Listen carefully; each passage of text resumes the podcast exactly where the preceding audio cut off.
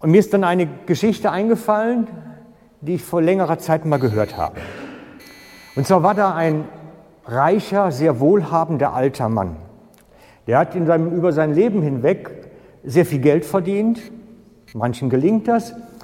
Und er hat sich so als einen kleinen Schatz oder auch einen größeren, sich eine Gemäldesammlung zusammengesammelt.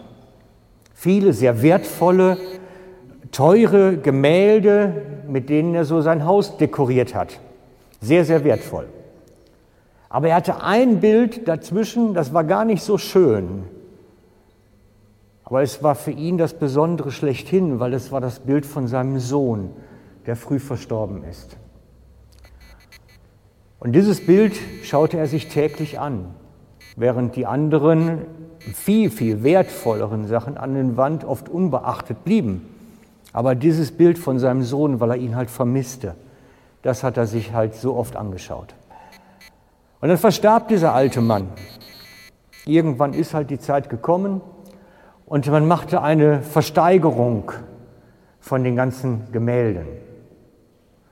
Und er hatte das noch testamentarisch vorher festgelegt und das Bild, was als erstes versteigert werden musste, war das Bild von seinem Sohn. Und erst wenn das versteigert war, konnte es weitergehen.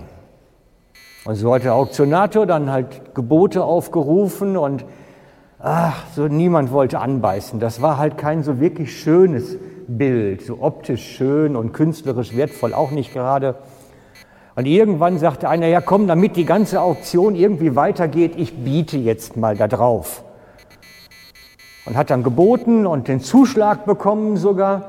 Und dann hat der Auktionator einfach den Hammer geschmissen und hat gesagt, so, Auktion beendet, denn es ist verfügt, wer dieses Bild ersteigert, bekommt den ganzen Rest.